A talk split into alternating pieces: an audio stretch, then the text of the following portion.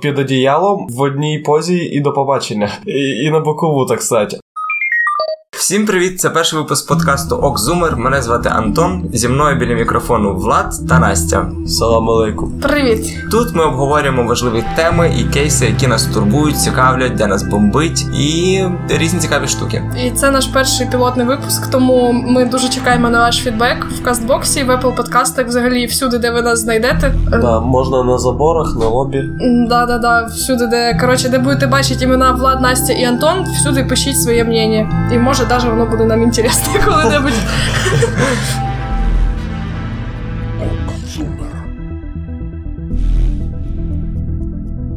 Так, тож ми сиділи з Ладіком зранку, згадували наші шкільні роки, і так щось згадували всякі приколи, які у нас були, бо шкільне життя воно дуже насичене, і в багатьох аспектах формує кожну особистість, і того вирішили от так щось посидіть, по подостальжирувати.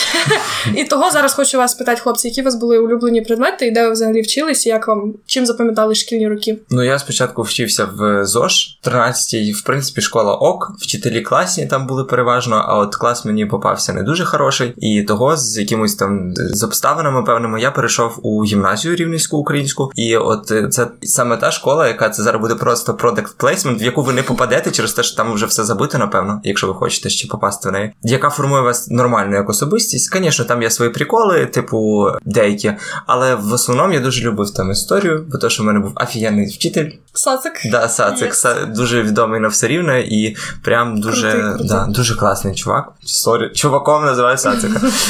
Тому да, школа формує нас, і якщо ви вибираєте школу там для своєї дитини, може, якщо ви нас слухаєте, то це дуже важливо, якщо ви будете вибирати її якусь потужну, класну, з хорошими відгуками, і дуже важливу роль ще грає класний керівник. Так, і не ну, попри таку розповсюджену думку, іноді навіть не клас і не, не оточення однолітків впливає на розвиток дитини, а саме вчителі і ставлення вчителів до дітей. А це ну важливо вибирати школу, в якій дуже кваліфікований персонал. Ти Влад, що скажеш? Я вчився в школі, про яку битує е, думка, що це строгач просто самий лютий в нашому місті. Але в принципі це дуже класно, тому що я як хорошист завжди шукав лазєчки, і завжди в мене це спонукало. Просто от оцей строгач. Чим більший срач, тим більше мене спонукало шукати якісь лазєчки, щось думати туди-сюди. І от ну це в принципі мені допомогло. А з предметів математика. От як би це не дивно звучало, того що Страх. Е, да, в математичному класі, в якому я навчався з 30 дітей, я просто єдиний, хто не здав математику на ЗНО. Ну, відповідно, єдиний, хто просто на уроках міг горобчиків міг, міг, міг, міг горобчиків рахувати. І, і в принципі на мене всі дивились вовком, а я просто like boss. Це взагалі офігенно. Кстати, лайфхак, якщо ви досі навчаєтесь, там зразу показуйте, що ви круті в якійсь клас... штуці, яка поза універом, поза школою, і потім ви будете просто репутація буде працювати на вас, а не ви на репутацію. Типу, всі просто знали, що я там громадською діяльністю займалась, того могли упустити якісь там восьмерки з хімії, перетворювалися на десятки. М. Е, да, це ніяка не корупція, не думайте, просто ви можете оправдуватися, що я взагалі зараз працюю на своє CV майбутнє, а не на оцінку з хімії. Просто таке не кажіть викладачу. О, це, це дуже така правдива історія, тому що я золота медалістка відмінниця, і в мене завжди був цей комплекс відмінника, що в мене мають бути завжди 11, 10, 12, і то десяток як мінімум, там щоб було 2-3, а все решта 11, 12. І блін, і от реально, коли ти стараєшся ну, навчання витягнути на максимум, а ще в тебе якісь помімо навчання, ще якісь там штуки, типу дебати, мани, конкурси, олімпіади, і ти просто ходиш і не спиш, то насправді, ну, якоюсь мірою це, напевно, гірше, коли ти жертвуєш здоров'ям заради чогось, але це так загартувало, що зараз в універі для мене не проблема десь піднапрягтись, щоб витягнути, допустимо, на стипендію в кінці. Того да, це круто. Але наша система освіти, як і будь-що в цьому світі, недосконала, і є такі речі, яких, ну, наприклад, деякі речі варто забрати, деякі речі варто додати. І сьогодні ми поговоримо саме про це. Наприклад, про таку штуку, як е, сексуальна освіта або сімейна освіта. От у нас були аналоги в рівному, наскільки я знаю, в деяких школах запровадили такий предмет, але є дуже багато питань е, до, ці, до цього підрозділу. Підручника і взагалі до методик викладання. Того, да, що ви думаєте, Антон? Ну, коли я навчався, то була ще така штука, як е, етика. Угу, Це раз. клас. І ще була така штука, як християнська етика. Але я не ходив на неї, типу, мої батьки сказали, ні, ти не підеш на це. І це було факультативно, того там. Я не скажу, що це погано, типу, але ну, ми ж тут всі такі трошки, як би сказати, так правильно. Не те, що проти християнських цінностей, але ми вважаємо, що вони недосконалі. Да. Ну, Амітісти. Come on, добре. Амітісти. А, е, Ітсист, я ітсист. Знаєте, що Це ж це що? це коли ти віриш е, в якусь е, под- як подобія Бога є, але ти не підтримуєш жодну з релігійних е, доктрин. От. Тобто просто, що є щось в Є щось вище 100%, я в це вірю, типу, але е, не підтримую жодні ці. Мені дещо імпонує з православства, е, православ'я. Православство. Мені дещо імпонує з православ'я, дещо імпонує з буддизму. Ти можеш сам собі якусь, типу, як міні-релігію для себе створити. От. А, ну і церкву я теж не підтримую. Як ти кажеш, це називається? Іцизм. Іт від слова воно, і як віра. Я не Влад, я іцизм. Я перейменовую з того, що це я. Я іцист. Да, це, це насправді дуже класна штука. Етика, ну повернемось до школи. Етика це дуже шикарна штука. У мене просто був класний вчитель. Дядько вже такий в годах, умудрений опитом, і він просто дуже сильний такий чувак був. Це я завжди там був, завжди приходив на цей урок, не прогулював і завжди сидів. Це було дуже класно. І нас хлопці навіть, ну такі, як я, там прогулювали, не прогулювали. е, Всі ходили на етику, бо це було класно. Топ. У нас етика була в шостому класі. Я пам'ятаю, у нас була дуже ну, така специфічна жіночка її вела. І в нас я пам'ятаю золоте правило етики. Стався до людей так, як ти хочеш, щоб вони ставились до тебе. А я завжди була проти цього правила. Я казала, що треба ставитись до людей так, як вони цього заслуговують. А вона казала: ні. Ти не шариш, ти не вчитель. На цьому етика у мене закінчилась. Да, давайте до Але- сексуальної освіти Так, і але про це цей підручник. сімейна етика. Чим цікавий був цей підручник, до речі, затверджений Міністерством освіти і науки. У ньому розповідають, що батьківство має бути відповідальним, дітей треба планувати, але серед засобів планування сім'ї виділяють лише так званому методу розпізнавання плідності. Навірно, хлопчики перший раз ті, які біля мене сидять з очима просто на лобі. Це коли ну дівчина. Вираховує, коли в неї найбільший шанс завагітніти Ага. по днях цикла, тобто там скільки днів після місячних. Іншими словами, в підручнику для 10 класу їм радять вираховувати оці дні менструального циклу, коли найменший шанс залетіть, так сказати. І оцей метод називають самим природним і надійним, але не розповідають, як вираховувати ці дні, а кажуть спитати у мами. Ну, це ж англійською birth control, правильно? Мгм. Це, це контроль народжуваності. Ну, в принципі, це Типа- полезна штука, але це не один ну, спосіб планування сім'ї. Це ж Да, і тим більше в 10 класі, коли ці всі гормони тільки-тільки устаканюються, Мгм. оцей саме перехідний вік, це може дуже злу шутку зіграти. І наскільки я знаю, по статистиці із 100 жінок, які використовують цей метод контрацепції, за рік 24 з них не заплановано завагітніли. Ну тобто ефективність така собі порівняно. А в цьому підручнику про інші методи контрацепції навіть не згадується. А згадують кастрацію, гормонотерапію, внутрішньоматкові спіралі, які назвали абортивними засобами. Хоча спіраль це чітко. На мою Банальні презервативи, вони не знають такого слова, напевно. Ну, добре. кастрація, от що треба.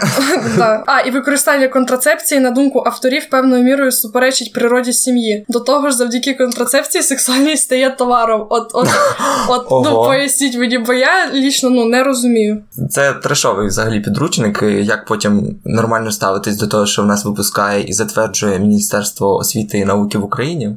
А, да, до слова про ці затверджені підручники, як це Кіану Рівс з підручнику з історії Да. України і карта Скайріма в географії. Я думаю, всі бачили цей кейс. Да, це ужас. Це класно.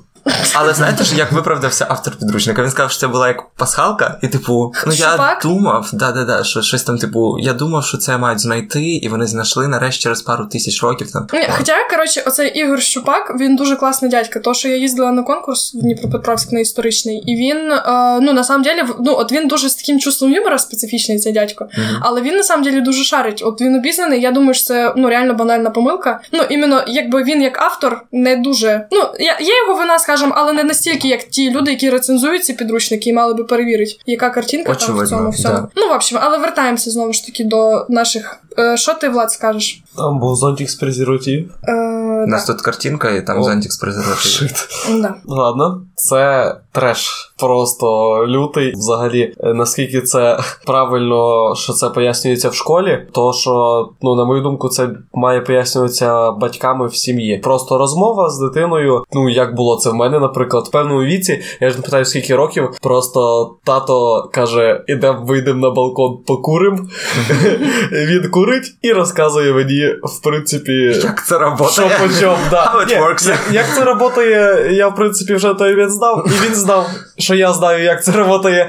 Але він, ну, типа, провів цю от воспитательну бесіду, і в принципі, це чітко, ну, це дуже класно. Це, якщо можна так сказати, набагато зближує дітей і батьків в плані. Старається ця рамка батьківства. Да, це просто знаєш, деякі батьки роблять це суто для галочки. Типу, ну я провів цю розмову зі своєю дитиною, там був обов'язок батька чи матері там виконав. Я не знаю, як це робити в дівчинок, але я говорив і з мамою, і з татом про все, типу, і вони досить до цього спокійно ставляться. І от саме через те, що в мене не було ніяких там заборони табу, вообще до всього, типу, там від куріння до алкоголю, типу, вони казали, що якщо ти хочеш, ти типу можеш випити, але ти неси якусь відповідальність за це. Типу, вони пояснювали через наслідки. Я думаю, це найкраща вообще система, коли у вас повністю така довіра між батьками і дітьми в сім'ї. І, типу, я говорив з татом на більш такі мужські теми, мама мені трохи пояснила більш якісь женські штучки. В принципі, це класно. Вот. Мгм. Це класно, коли говорять батьки не просто, от це заборона, тобі цього нельзя. А коли пояснюють причинно-слідственний цю Да-да-да, зв'язь да. проводять, Да. е, і коли ти сам розумієш, чого так, ну що можна, що не можна, а не просто із-за того, що це сказали старші. Оце я читала дуже класну ситуацію, коли мама якоїсь дитини, в общем, коли вона вже навчилась ходити, ну там скільки я не знаю, скільки років дитина учиться ходити, але вона підвела її до батареї і приложила її руку до батареї настільки, щоб було якби жарко і гаряче, але не настільки, щоб обпекти. І після того, ну і вона сказала, оце гаряче. І після того, коли вона підходила до духовки, до електричних всяких приладів, їй можна було просто сказати, допустимо, умовно, Оля, це гаряче, це гаряче. І вона дівчинка відходила, бо вона знала, що це буде бобо потім ручка. Мгм. І оце прям дуже класно. Ще деякі батьки е, підсовують такі книжечки, типу по сексуальній освіті для своїх дітей. Ну там, знаєте, починається все з енциклопедії джентльмена, або там, О, типу, була. е, там ну, не енциклопедія джентльмена, але леді, леді, да? Там леді бук Мгм. чи якось так. Ну там, звісно, суто дуже багато цих стереотипних штук, які це, але там є теж розділи про якісь. Там не називається секс сексом, там називається це статеве дозрівання, завуальовується це все такими Мгм. дуже красивими словами в таку дуже гарну обгорточку, щоб діти це якось хоча б трошки приблизно до цього наблизились. Хоча там дуже багато недоліків, але це краще, ніж нічого. Угу. Ми от якраз оці от штуки, які Настя зараз читає нам далі, оце це неправильно. І до чого ми хотіли ще так повернутись, в тому, що в цьому підручнику окремий розділ його присвячено абортам та їх наслідкам. І аборт називають прямим вбивством і гріхом. А дітям пропонують відповісти на питання, чи взагалі можуть існувати аргументи, що дозволяють вважати аборт виправданим вчинком. І на мою думку, ну чисто суб'єктивно, є дуже багато ситуацій, в яких аборт може бути виправданим, і це справа кожної людини вирішувати відповідно до їх моральних як розсудків. Ну і відносно ситуації. Так, і відносно ситуації, тому що але зразу так казати дитині, що аборт це гріх, дівчині, да, якій 15 років скаже, що аборт це гріх, це вбивство, і це взагалі жахіття одне. А в неї, ну припустимо, дуже скрутне таке матеріальне становище, і вона не може про це поговорити з мамою, і немає людини, якій б вона довірилась, то це може призвести до дуже таких непередбачуваних наслідків, які можна було Запобігти. запобігти, просто поговоривши з компетентною людиною, а не звертаючись до підручника, в якому все дуже категорично і отак прям Да, Прям- от це з тим прикладом, як ти кажеш, дівчинка і батарея, то що це коли пояснюють, що це так, а не просто кажуть гаряче. Палка двох концов, як говорять. Треба з двох сторін весь час підходити до будь-якого твердження, до будь-якого вислову. Просто весь час треба підходити з двох сторін, як мінімум, а краще з трьох і чотирьох. Оцінювати і за, і проти всі. Да, через те, що ми ні в якому разі не о- оправдуємо аборт, і через те, що якщо ви можете це запобігти, ви це робите, щоб не сталося взагалі такої ситуації, коли вам вирішувати, чи ви робите аборт, чи ви не робите аборт. Але коли вже так склалося, то є певні випадки, в яких можна трошки оправдати людину, яка потрапила в таку ситуацію. Наприклад, е, коли стався, е, коли сталося зґвалтування, коли стався інцест, ця вагітність може нашкодити, нашкодити здоров'ю жінці. або навіть життю жінці, яка Жінки. е, є- жінки, яка носить е, дитину. Ну і також є деякі думки, типу, доки плід не народився, він не є людиною, і нам часто досить треба вибирати, хто з двох невинних людей буде жити, а хто загине. Наприклад, це з'єднані близнюки, коли операція життя по їх розлуці може призвести до смерті одного близнюка. Альпінізм, коли одна людина може врятувати власне життя, лише перерізавши мотузку, підтримуючи впалого колегу. І звичайно, це справа жінки, від якій довелося відмовитись від одного з своїх дітей, щоб рятувати іншого. Ну але знову ж таки, це моральний вибір кожного, і ми ні в якому разі не хочемо нав'язувати вам якусь думку. І взагалі е, існують багато номерів довіри, за якими можете зателефонувати і порадитись із просто анонімно порадитись щодо якоїсь ситуації, яка вас турбує, або просто поговоріть із близькою вам людиною, і все буде класно. Ми в це віримо, і все буде класно, чітко. Зашибісь. Головне, що вам краще, звісно, щоб вам цей вибір не приставав перед вами. Да, але в будь-якому випадку вихід є завжди. Якщо так склалося, справді зверніться до- зверніться до е, спеціаліста, почитайте різні думки, і тоді вже вирішуйте ви самі, а не те, що вам каже суспільство. От Що, ми переходимо далі, і все ж таки до цієї освіти для мене особисто дуже класним прикладом є освіта такого типу в Великобританії, яка є, до речі, зараз затверджена на законодавчому рівні. Такий предмет мають викладати у будь-якій школі, незалежно від того, чи вона є приватною, чи вона є державною. І більше того, церква таку освіту підтримує. Про це заявив єпископ англіканської церкви Стівен Конвей, і він займає, займається в Англії питаннями освіти. І власне про що ж потрібно розповідати підліткам? Я думаю, нам зараз розкаже Антон. Да, я дослідив цю тему, і я просто навіть на власний досвід перевів, що б я хотів знати про те, що я дізнався, наприклад, оце да, деякі штуки вчора, коли готував цю тему. По-перше, це оцей birth control, е, контроль народжуваності, це типу варіанти, як це робити, які варіанти. Це більш для дівчат, але хлопцям це теж треба знати. Ефективність, які плюси та мінуси, які ресурси можуть забезпечити цей контроль народжуваності, і чому презервативи є найважливішими з усіх цих е, ресурсів контролем, які навіть не згадані в цій книжці. До речі, якщо говорити про презервативи, це ніхто не сперечається з тим, що це дуже якісна і ну найкраща, і одна із найкращих методів контрацепції, особливо в підлітковому віці, коли не варто приймати протизапліднюючі пігулки. Але іноді, іноді. Е, Є така штука в презервативі влас... властивість. Вона, е, я скажу, да, є властивість в самий ненужний момент. Да, просто порватися і підвести, і того треба просто. Це відповідальність уже, на мою думку, хлопця слідкувати за тим, що ти, згоден. що ти робиш і як ти робиш, тому що від цього дуже багато залежить. Власне, оцей момент провтикать, і потім все життя мучиться. Або не Як, мучиться. Або не мучиться, і зробить- е, Нічого. Нічого не зробить. Краще, краще завжди перед тим самим висовуйте. В будь-якому случаї. Ніколи, ну це діч, звісно. Ні, це не ніколи, діч, це- ніколи не довіряйте на 100% презервативу. Найкраща контрацепція Воздержання. воздержання. Ужас, який. Середньовічні якісь ці речі. Ладно.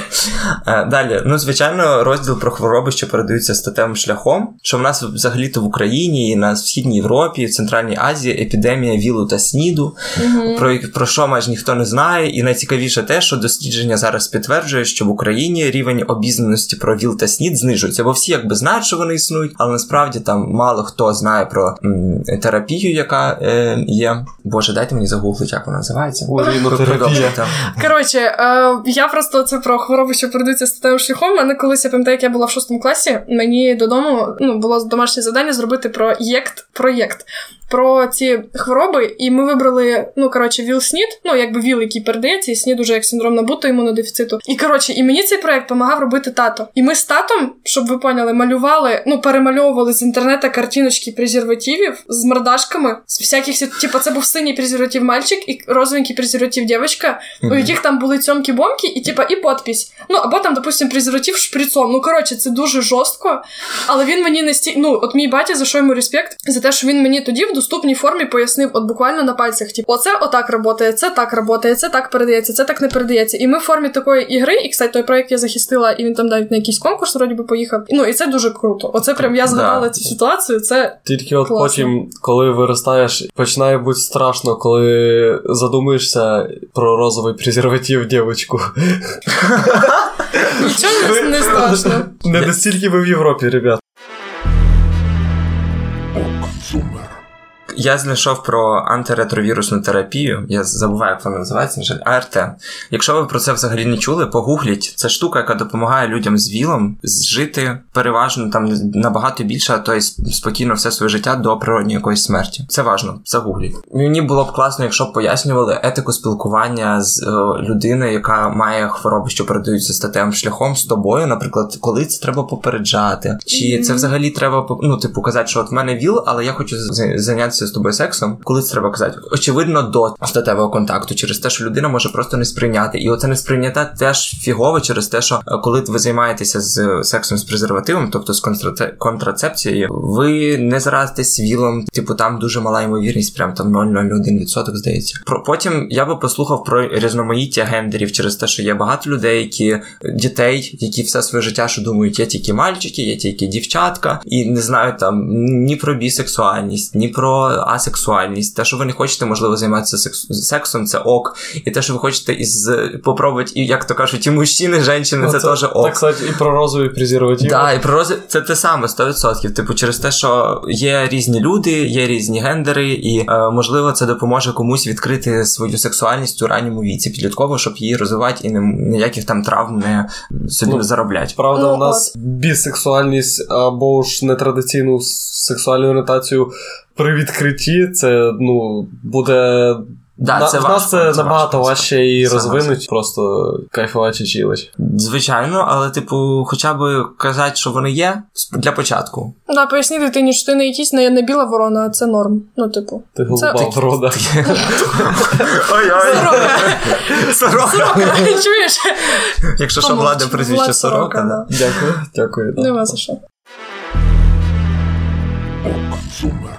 Все ж таки, ще про що треба говорити з дітьми, це про геніталії, які їх середній розмір, яка взагалі анатомія статевих органів і особливості тіла як чоловіка, так і жінки, дівчини і хлопця. Порно не відображає стандарт, стандарт еталон е, статевих відносин між чоловіком і жінкою. Да. Тож це робота на камеру, це люди, які ну грають свої ролі, грають ролі, які їм відведені. Ніхто не каже, що дивитись порно це погано, це ок, але варто не забувати, що це все це все це все професія. Це фік... так, фікція. Фікція, насправді. Фальши. Можливо, у вас не буде такий яркий секс, як в порно. Можливо, він буде трошки смішний, трошки цей, але знаєте, як кажуть, але... ваш рідненький. І і що перед основне це близькість між людьми, а не показуха на камеру. І через да, там вже відбувається дуже багато процесів перед тим, як е, пускають акторів на майданчик. Е, це прям важливо знати, що не все буде так е, ярко, по-багатому. Красиво і радужно. Да. Але це багато нам дає стандартів цього, і не сказати, що це дуже погано, тому що 100 років назад це було вимкнути світло, це було під одіялом в одній позі і до побачення. І і на бокову, так сказати. Але зараз це.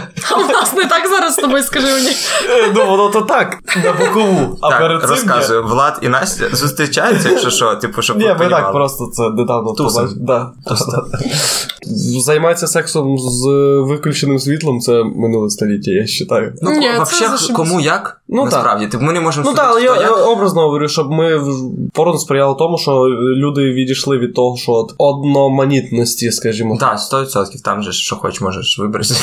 Да, Тут ніхто тебе не зобов'язує виконувати по гайду, по відеогайду на ютубчику, знаєте. Да. Але просто треба розуміти, що це не це фікція. Переважно ну, все це фікція. От. Також було б хорошо, якщо в школі хоч трошки, хоч трошки тут сказали про якусь банальну мастурбацію, що це нормально, типу, це навіть там класно, якісь біологи говорять. Хоча ми не стверджуємо, бо ми не експерти. І про інші види сексу коротко зачепили, що є такі, є такі, а є ще інші. Ну і взагалі не тільки про всякі такі інтимні штуки, а базово стандартні нормальні правила гігієни. Там банальний догляд за нігтями волоссям це теж дуже важливо, і не лише. А ну так само уже такі ці феміністичні штуки, але поясни дівчині, що якщо ти не хочеш брити ноги, це ок, і це не означає, що треба дивитися на тебе як на білу ворону, але знову ж таки треба через призму свого виховання, своїх поглядів це пропускати і вже думати, що ти хочеш робити, а що ти не хочеш робити. А культура згоди, да. Про культуру згоди е, в школі дуже бракує такої речі, як пояснити жінці, ну не жінці, дівчині, дівчинці, хлопчику, хлопцю про те, що якщо ти не хочеш щось робити, то це нормально. І треба навчити цю дитину пояснювати іншій людині доступно і зрозуміло, чітко і твердо, що ти не хочеш займатися якимись речами. Якщо це заняття сексом, чи це помити посуд, чи Коротше, банальні віші, просто навчитися казати ні. Тому що іноді я з свого досвіду знаю, що це буває дуже важко. Тому що ти думаєш, як тобі когось не образити, а потім попливало на якісь там подальші стосунки. Зараз скажу ні, подумаю, що морожусь там і все таке. Типу, це не так працює. Треба учитися про це говорити. Е, ще культура згоди має бути доступно пояснити як і дівчатам, так і хлопцям. Тому що е, якщо до того, що дівчина може сказати ні, ми привикли, uh-huh. ми звикли до цього. Yeah. Якщо привив, що хлопець каже ні, ну мене такого не бувало. Да, ти Я просто красивий, то це. Якщо хлопець каже ні, то для нас це що? Ну, Типа, бо ти в нас парень, ти завжди хочеш, хоч маєш хотіти. Так, так. Хоча е, іноді виходить на практиці, що дівчата якби і не більше хочуть, ніж хлопці. Не менше. Не менше, і якби і не більше, а, ніж хлопці. Понял. Коротше, баланс в цьому світі є. І да. Да. Я хочу розказати інтересну історію, яку я вчора вичитав, що через призму законодавства питання культури згоди дуже інтересно і воно сильно еволюціонувало, бо того ж спочатку е, у середині століття е, існувало уявлення про жінку як про річ, про таке собі цінне майно, яке можна, типу, там зіпсувати насильством. Але, наприклад, за часів князя Володим... В... Кня... князя... за часів князя Володимира Святославича, того самого, який хрестив Русь, насильника зобов'язували виплатити пеню батькові жертви і одружитися з нею без права розлучення до кінця життя. І саме таким чином Володимир придбав у дружини полоцьку княгиню Рогнеду, яка за нього виходити не хотіла. Він взяв Полоцьк, зґвалтував Рогнеду на очах її батьків, а потім цих батьків вбив. І типу, а потім цей чоловік хрестить трусть. Про, про цінності. Він геній. От якраз це така класна і плавненька підводочка до наступної теми, яку ми хочемо обговорити. Це про насильство як домашнє, так і взагалі будь-яке насильство між чоловіком і жінкою, або жінкою і жінкою, чи чоловіком і чоловіком. Таке теж буває. От або тваринами також. Ой, це трошки інша тема. Да, ну, ладно. Ми її розглянемо якось. Ну, типа, є прізвище сорока, це не значить, що я накипіло. Нахіра було стукати, непонятно. Щоб всі почули, що мене накипіло.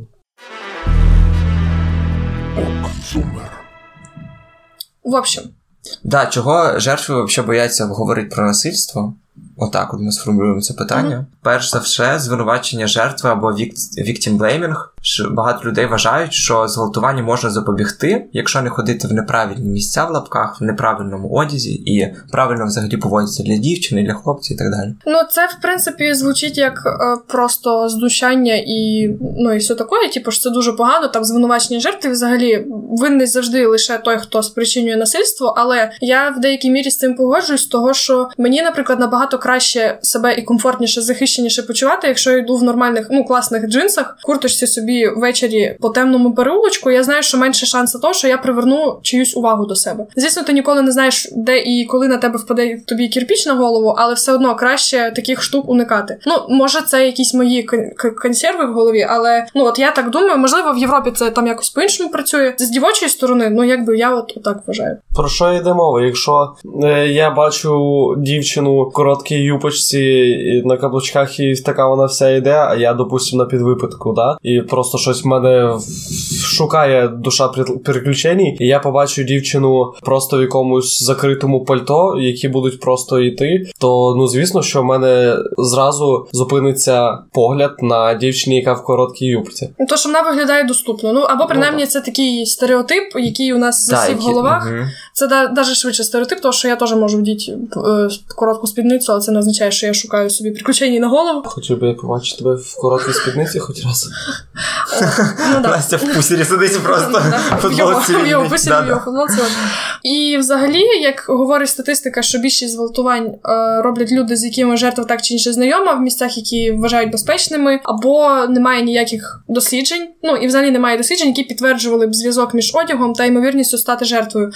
Хоча так само звинувачення з боку жінки про насильство можуть часто носити такий необґрунтований і притягнутий за вуха характер. Так, і в тут прикол в тому, що дуже важко потім чоловіку відновити свою репутацію. Типу, всі чують, що ти насильник, і це все ж проблема, це як кажуть, влад палка з двох концов через те, що цей рух міту, який е, розпочався, дуже багато чоловіків. Не знаю статистику, не буду казати дуже багато, просто достатня кількість чоловіків, які звинувачували в насильстві, сквалтуванні жінки. Насправді грубо не кажучи, були... навіть про це не знали. Да, ну. Вони навіть не знали, що там в них був ну в них був якийсь сексуальний контакт, і потім жінка з цього всього робить якусь таку штуку. Угу. Ну, да, це знаєте, як чим більше лож, тим охотніше в нього вірять. От це, це з цього і от ти гвалтівник, більшість повірить і просто, ну, бо це як мінімум сильно. Це дуже жорстко, як мінімум, і все зразу охотніше віриться. Треба набагато менше доводів для Мгм. того, щоб це довести. Да, 100%. Типу, всі чують, що ти гвалтівник, вже якісь докази їх не цікавлять. Це те Да. саме, що поширення просто фейкової інфи навіть. І е, навіть якщо гвалтівник довів, що він насправді не є ним, потім йому дуже важко відновити кар'єру, відновити стосунки, може, в сім'ї якісь, і з другого боку, жінкам або чоловікам, які були зґвалтовані, дуже важко е, навести докази через те, що зазвичай секс це про двох. Як це Це- все довести? Ну тут така, да, дуже тяжка Така- історія. Угу. Але в принципі, знову ж таки, це все про взаємодовіру, взаєморозуміння між людьми. То, що навіть в наших стосунках з ладом дуже часто буває так, що я собі щось придумаю в голові, на щось ображусь, да, і подумаю, що це просто аб'юз максимальний, як він може так, така скотіна так зі мною поступати, а влад даже ну дупля не цікавить, про що йде річ. Та І- я просто буду сидіти і грати гоночки. Мені Настя щось говорить, я це слухаю. Я їй відповідаю. Я можу ще з одним наушником в книжка мене в одному наушнику може бути аудіо. Так виходить, що я все слухаю, все відповідаю, повертаюсь, все, це вже Сльози, це вже сльози, істерика, і це вже ти мене не слухаєш, і це вже непонятно що. Хоча для мене це вполне нормально, і я не розумію, ну, типу, що в цьому такого, на що треба, ну, на що можна ображатися. Ну да, це типа ці всі загони ще нам показує ін- інста, тікток, типу, ці всі женські штуки, типу, що вони зразу там обіжаються, що в принципі це ну це ж не має бути так, по Ну суті. так, це Але так цікавіше, да, така Але інтрижка в отношеннях там туди-сюди.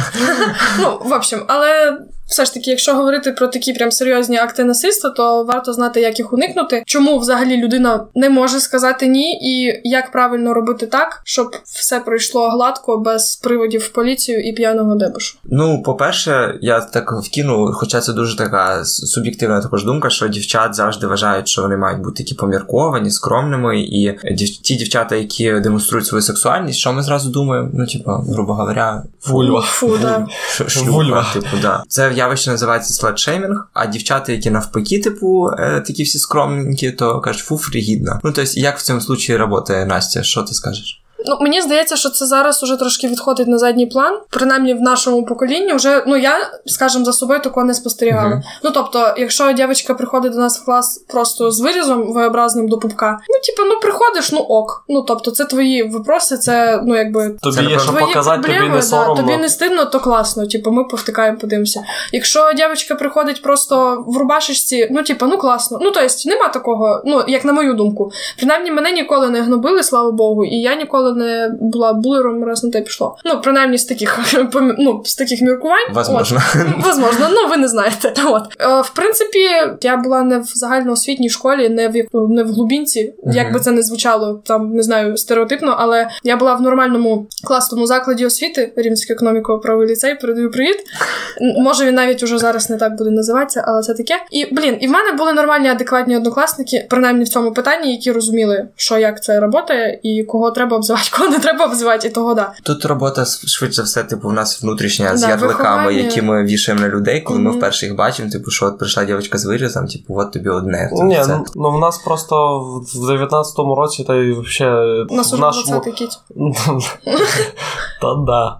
В 20-му, 20-му році просто змінюється трошки розуміння красоти і ну, е, привлекательності. Воно змінюється. Тобто е, дівчина не та привлекательна, яка в коротшій юбці, а та, ну, типу, якої є щось під цією юбкою, грубо говоря. Яка себе несе. Ну, типу, типа, вона не тільки під юбку, вона, типу, прям. знаєш, Ну, я образно всередині говорю, да. так. Ну, дівчина в штанах і в біленькій блузочці або рубашечці закритій може вигляда- виглядати е, іноді, а ну не іноді, воно зачасту так і буває, набагато привабливіше і сексуальніше, ніж е, з вирізом до пупка Да. і в міні-юбці. Чи знаєш, як якщо тобі запропонують дві конфети, яку ти вибереш, ту, що в оберці, чи ту, що вже руками що смачно. А, ошит. Да. Ага, відкриєш цю в обгорці, а там какашка якась замотана і все. Ну ладно. По-друге, звинувачення з жертвою е, може бути, е, може робити жертву нечистою. Поняли? Типу, що якщо тебе зґвалтували, ти вже, типа, ну така фу. Ну це більше такі з села, мені кажеться, все таки йде.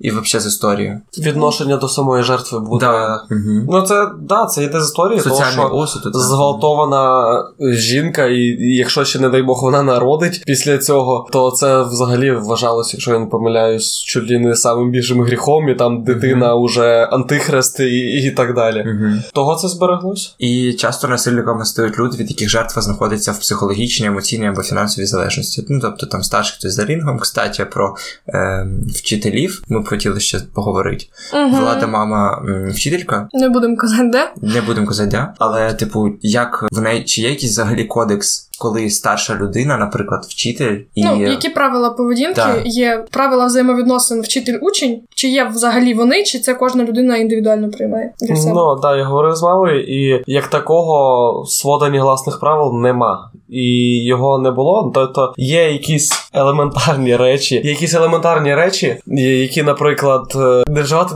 лексику при е, учнях чи вульгарщину якусь не розводить. Це да. Але от такого, щоб було це роби, це не роби, або якісь навіть рекомендації немає. Просто кожен вчитель уже згідно свого досвіду, згідно своїх морально-етичних цінностей і поміркувань, він ну спілкується зі своїми учнями, як він бачить це найбільш доступно і краще, щоб налагодити, так сказати, з ними зв'язок. Мені здається, що на- навчається на педагога, то в будь-якому випадку є предмет, який називається етика, виробнича етика. Ну таке щось по-любому має бути. Основи Мгм. там. Ну, у нас є дипломатичний протокол, наприклад. Я вчусь на міжнародника. Привіт. а, етика нас є спілкування. Етика спілкування. От, от, от, от у нас дипломатичний протокол, там є етика бізнесу, етика ще там чогось, то по-любому має бути етика викладання. Да, ми просто не вчимось на викладачів, того sorry, Да. може нас виправити, але от чи вам ок було б, якщо б до вас на ти говорив вчитель? Пишіть в коментарі. А до нас, кстати, а говорять же ж на ти всі вчителі до. О, до речі, да. Типу, але в мене була вчителька з французької, яка завжди говорила на мене тільки на ви. А як мене до студентів. У мене з хімії вчителька. Я навчаюсь на хореографа, але ну в нас поки що також немає цього е, етики спілкування як предмета. В мене просто дуже видна різниця між школою і університетом в плані спілкування студент-викладач і вчитель-учень. Угу. Змінюється дуже спілкування. В тому, то, типу, прикол, де оцей рівень може балансуватися, і яка межа життя особистого типу учня і життя особистого вчителя. Це просто ця схема готує нас до дорослого життя, насправді. Як ви в майбутньому, як найманий працівник, по суті, будете ставитися до боса там перший час. Чи як ви, як бос, будете ставитись до найманого працівника, чи є якісь там особисті теми, на які не можна переходити вчителю з учнем, чи навпаки, вчитель це друга мама. І оці всі штуки вони дуже ну інтересні, щоб обсудити, Мгм. але це напевно інший випуск. Так, і ми переходимо забагато, назад да. до Ну, і- ультравайленс, Мгм. так сказати. І с- найосновніше те, що чого ми не можемо сказати ні, через те, що в нашого організму є дві основних реакції на стрес. Одна називається fight or flight, бий або біжи. І в цьому випадку у відповідь на стрес виділяється адреналін, підвищується пульс, з'являється фізіологічна готовність до опору або втечі. І друга ж власне реакція це завмирання. Характеризується зворотними процесами людини в буквальному значенні просто паралізується, як і тваринки. Тому схема ні не ідеальна через те, що в нас, по-перше, сприймається все ж таки Суб'єктивно Суб'єк- дуже. Да, дуже суб'єктивно, ні, ні означає ні. Тому краще. Так, значить так. Тому що дуже От я, е, до речі, який прикол, ну така приколюшка трошки лайтова. Я раніше не могла зрозуміти, в чому прикол стоп-слова в всяких Мгм. іграх, ну оцих всяких постільних. І ну думаю, блін, якщо тобі больно, просто скажи там чи неприємно. Але якщо ти вживаєшся настільки в роль, там, допустим, якщо ти граєшся в якогось там насильника Да, і, і ще там когось, допустим, і ти кажеш ні, то це даже, ну якби па- Розтягує часть, часть, да, часть твоєї ролі, типа, і Мгм. даже цими от саме насильниками, в яких в голові там, ну ми ж не знаємо, які в них тумблери щелкають, ну і взагалі як це відбувається. І того, от оцей ні може сприйматися як мм, Клас, ну, ти клас, подогріває да, да, інтерес. Да, і того, от, от іменно так, значить, так має бути. Да, плюс ці всі принципи, що мужик завжди типу, йде проти системи, Да, типу, ну, муж- кажуть, мужик має заволодіть. Да, да, да. Це хтось розказував, по-моєму, з вас, що в, в нього є друг, азербайджанець. Ні, це не хтось. Алга. Да. Історія. Е, В моїх знайомих є друг азербайджанець, здається. Ну, взагалі, переважно чоловіки з, з сходу, вони більш такі, типу, гарячі, гаряча кров там, да. І вони інколи не розуміють, як можна сидіти в одній кімнаті з дівчиною, ну якщо ви там наєдіння, припустимо, і не попробувати до неї якось позаливати. Неважливо, яка ця ж- жінка є, типу, готова вона до цього, не готова, чи вона взагалі там сестра твого друга. Як це ти з нею був один на один, і ти їй даже там не це от компліменти не сказав, не попробував її якось ось це. Ну, що велить, типа. І, і, і ти такий, типа, ну да, в- ну, в нас взагалі є дружба між, угу. типу, хлопцем і дівчиною. Угу. яка все одно існує. Типу, якщо ми компашками общаємося, то це ну це нормально, коли типу ти можеш обговорити своєю дівчиною якісь свої проблеми. Вона тобі дасть якісь совєти, типу, по женській часті, або наоборот. А в них такого нема. Це типу суто жінка плюс чоловік дорівнює якийсь типу контакт. І взагалі тема оцих відносин чоловік-жінка на сході і там далі, як би це не звучало стереотипно, але дуже часто жінки обмежені в правах і взагалі піддаються такому насильству, що в 21 столітті навіть не укладується в голові, як можна таке допустити. І це та тема, про яку теж хотілося б сьогодні поговорити. Це жіноче обрізання. Мабуть, кожен із вас чув всякі шуточки і жартики про мальчиків обрізаних, але насправді, коли справа стосується жіночого, Я не чув. Я в мене очі по 5 копійок просто.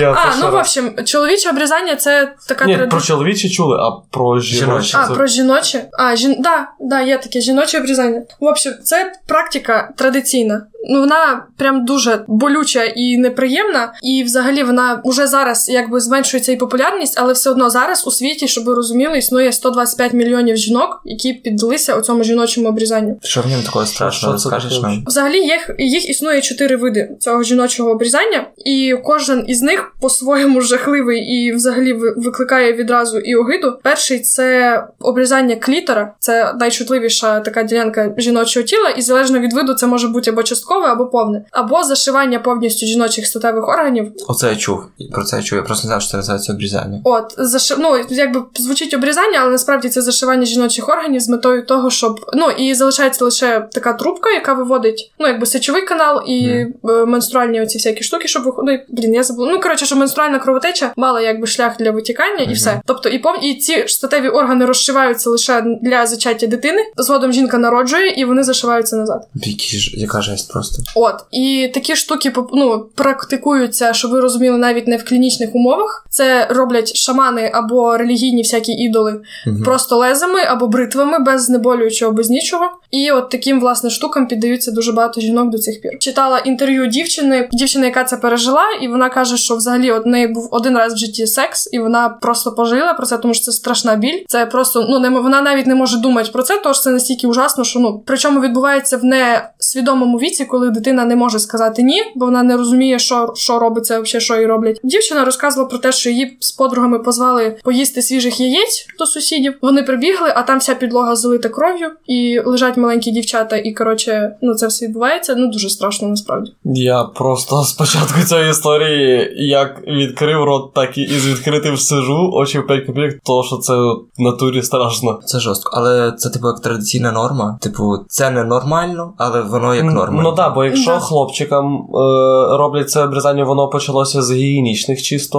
е, мотивів е, Міркувань, і да. міркувань. Ну, а потім вже і, і переросло в. е, Традиційну штуку. Ну, не в традиційну штуку, а я маю на увазі, що зараз нас це навіть не стільки з гігієни роблять. Ну так, по-перше, роблять як дань традиції. По-друге, іде ну, думка і міф не міф. Ну, це не міф, насправді, що е, обрізані коханці кращі, ніж не обрізані. Ми це- перейшли в тему. Давай поговоримо Ну, об этом за да. Чеховой.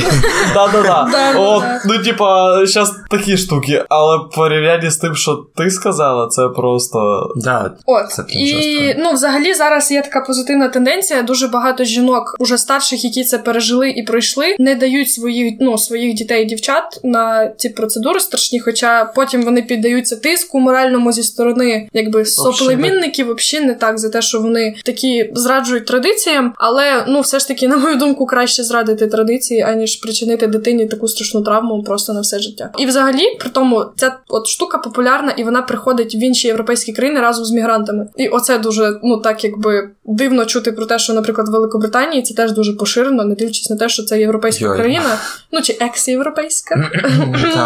Хештег Брексит. Брексит єс, але шутки шутками, але це насправді дуже страшно. І ну, якби мені шкода, що про це ніхто не говорить. То, що феміністки можуть собі дозволити, вибачте, побрить голову наголо і в церкву забігти, але вони не борються за права тих, хто справді цього потребує. Ну, от воно, я думаю, воно до цього прийде. Просто воно не поширене. Але і це, це прям шок, ребята. Шок контент. Давайте ми ще раз повернемося до концепції так, значить так, і просто скажемо, що коли е, є такий чек-лист від е, британського відділення поліції, і яке запустило кампанію Згода це все. Вони пояснюють так, що людина, яка хоче сексу або ініціює секс, відповідальна за те, щоб отримати згоду інших учасників. Перш ніж питати, подумайте про те, чи може людина, яка з якою ви хочете мати секс, дати вам відповідь чітку, типу, да, вона може бути під е, сп'янінням алкогольним, під наркотичним м, впливом, психічними розладами, можливо, і тоді ви краще ту людину не трогайте. Якщо ви бачите, що людина спить, тим більше, бо то що тоді вона просто не дасть вам відповіді. Ви маєте просто почути так перед кожною новою дією сексуальною активністю, бо людина може, наприклад, поцілуватися з вами там. Грубо говоря, полизація, але іншого якогось контакту вона не хоче з вами мати. І тоді у вас будуть проблеми, ребята, якщо не зупинитесь. Саме краще це займатися сексом тільки в тверезому стані, тільки з тверезим партнером, тільки в стерильній комнаті, тільки з контрацепцією. Я не знаю, що ще додати, це просто ну, така гіперболізація цього Просто- діла. Да. Це Ну, по, по книжечці. Да, ясно, що ніколи все не буває так ідеально, але все ж таки краще, як каже мій тато, перебздеть, чим не добздеть. Перебдіть. Нічого страшного. І давайте ще про це насильство над чоловіками. Ми просто такі задумалися, чи буває взагалі зґвалтування чоловіків жінками або чоловіків чоловіками. Буває, типу, а от з жінками складніше. І типу насправді було дуже багато випадків. Я вчора нагуглив таку штуку, яка називається нон-конкордатність. Я здається, правильно її прочитав. Це явище розбіжності сексуального бажання і фізіологічного збудження. Грубо кажучи, наявність ерекції не означає, що чоловік хоче займатися сексом, так само як і відсутність не означає зворотнього. І це прям геніальна мисля, яку я ніколи не чув. Угу. Щоб знала. Типу. Ребята! Клас. По-друге, при деякій винахідливості, в принципі, ерекцію можна викликати чисто механічно. І по-третє, сексуальне насильство не обмежується пенісовагінальним сексом, і чіпати чийсь член без згоди так само ужасно, як і засовувати комусь пальці в труси дівчатам. Так що я прям на Reddit почитав кучу історій, там, де осо- особи, ну там, типу, вообще в основному бармени розказують історії, там, де до них приходять старші жінки, і типу там, ей, мальчик, налий мені там спочатку винця, а потім вони його обшльопнули по жопі. Навіть якщо ну, типу, ти думаєш, ну в принципі це ок, да? Але Мгм. якщо б це зробить жінці, От, це ти скандал. думаєш, що це не ок. От в тому ти прикол, що іноді ну це не прикольно, коли якась стара до тебе жінка, наприклад, лапає тебе за жопку. Або не тільки за жопку, да. Або не тільки стара. Да, ти типу, Ну, типа- це або молода, молодша за тебе. Ну, знову вертаємося до вчителів. От. Ну, давайте ще поради, і ми закінчимо цю тему. Ми на самом деле багато що сказали. Да? Що ви хочете порадити, ребята? Влад. Е, Тобто, Настя, починай. Я що хочу порадити? По-перше, є така поширена думка, що якщо ти ділишся, якщо ти ділишся своїми переживаннями, там, допустимо, в інтернеті і підтримуєш якийсь хештег там чи якийсь рух, то тобі обов'язково стане краще. Але все ж таки, ну на мою думку, будь-яка жінка має або дівчина має знати про те, що якщо ти не хочеш про щось говорити, ти можеш про це не говорити. То що те, що ти виставиш пост в Твіттері про те, що ти піддалась насильству, це не означає, що тобі це допоможе. По-перше, але це може наштовхнути тебе на згадки про цей страшний випадок. Випадок, випадок. І ну це може зробити лише гірше. І тому просто більше спілкуйтесь із близькими людьми. Як би там не було, в якому б жахливому і такому злому світі ми не жили, все ж таки навчіться довіряти людям і відкриватись їм. Не настільки, щоб потім від цього огребти, але да. Вчіться знаходити спільну мову своїми любімками, щоб не було всяких обідок. Говоріть просто. Комуні... Комунікуйте. Так, у вас Да. для цього є, як казав е, хтось, що у вас є вуха, щоб слухати, і рот, щоб говорити. Ну, якби гріх не пользуватися цим таким еволюційним подарком. Топ. Владік. Мийте руки з милом і слухайте маму. От, оце от саме головна, так сказати, пілотна рекомендація, яка має бути з вами зараз по життю. Прям завжди слухати маму. Е, да. Просто всі мами такі. Особливо, якщо ти мама вчителька, це просто Особливо просто, якщо зараз наші мами будуть слухати цей підкаст одним із перших, Да, то да. Добре. Я, Так, Антон. я по серіальчикам пройдусь, хорошо, якщо можна. хорошо.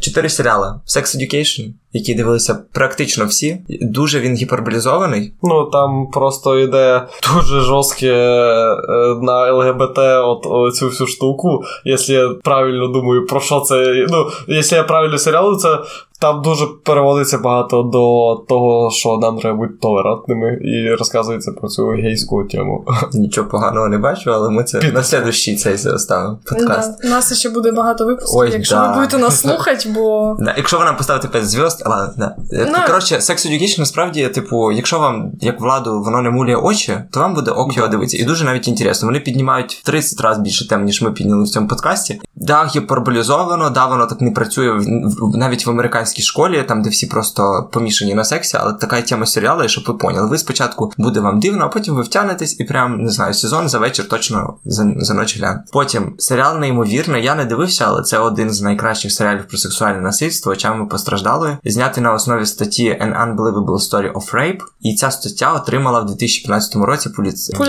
Да, премію. премію. І це прям дуже топ, кажуть люди. Це я треба хочу прям по- глянути. почитати І е, недавно дивився ранкове шоу, яке от вийшло буквально наприкінці 2019 року з Дженніфер Еністон, е, Стівеном Карлом. Це той ж чувак такий God no! God А, no! поняв, поняв. З трансформерів. Да-да.